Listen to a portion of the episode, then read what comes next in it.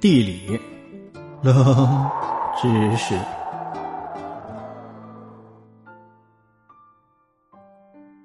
作为一名潜水爱好者，疫情期间不方便出国，只好关注国内的各大潜点，抽空还能去过个潜水瘾。在无意中啊，我发现一个神秘的海底村庄，它位于海南海口市的琼山区北部海域。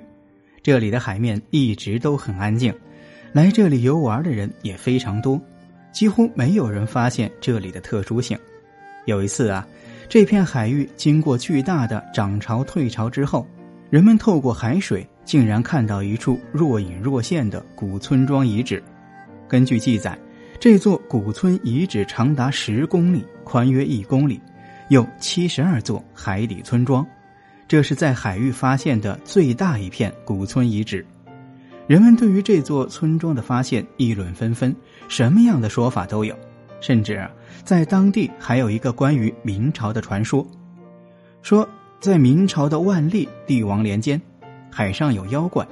附近的渔民在打鱼的时候不小心触怒了龙王，于是掀起巨浪，淹没了这座村庄。也有人说，在明朝时期，万历帝不务正业，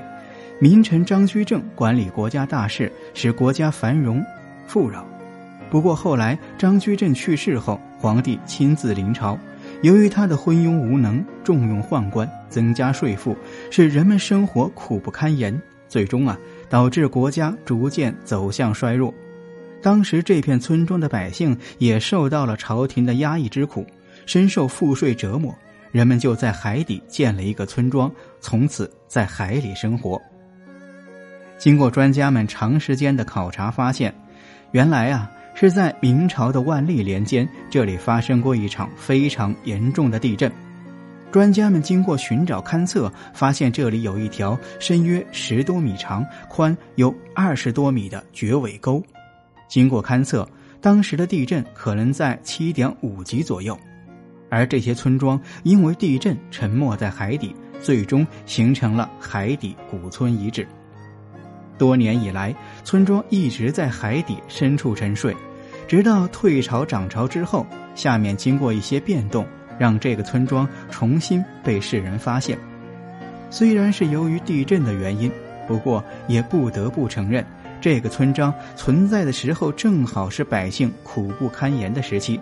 朝廷根本就无暇管顾，这个也是经过太多沧桑的村庄。现如今，考古学家仍然在对这座村落进行研究和探索，希望能够发现更多的秘密。同时啊，这里也成为一处旅游的景区，每年都有游客慕名而去，潜入海底去看看这座神秘的村庄。嗯，等到有时间一定要去看看，也许会让我有种与众不同的感觉。